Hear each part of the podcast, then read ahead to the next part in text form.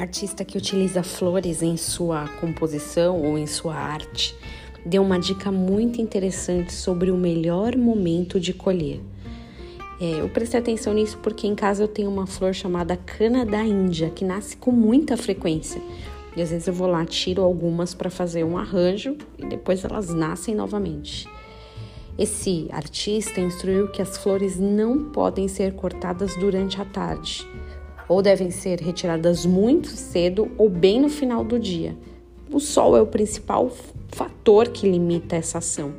Na parte mais quente da tarde, as flores estão lutando contra ele e acabam perdendo um pouco do viço por algumas horas. Depois que passa essa parte de mais intensidade, elas recobram a compostura e vitalidade.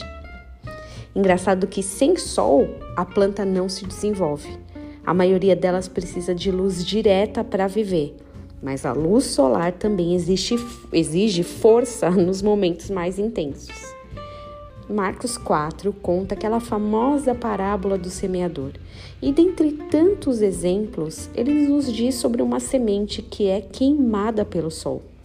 Sem raízes, ela não aguenta a intensidade do calor e acaba morrendo. Como é importante ter raízes para aguentar sol forte. E ele vem. Certeza que a sua luz será tão intensa que vai nos fazer até cansar, e nós vamos cansar mas sem raízes, por vezes sucumbimos. E não adianta ter raízes em qualquer lugar, mas necessitamos ter nossas raízes junto a ribeiros de água, junto à palavra, raízes em Cristo. Se essas raízes forem firmes, passaremos até pelos meses de estiagem sem perder nosso vigor. Onde estão as suas raízes? Será que você tem construído raízes fortes junto a ribeiros de água?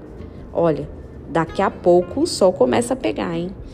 Que você tenha um dia abençoado, em nome de Jesus.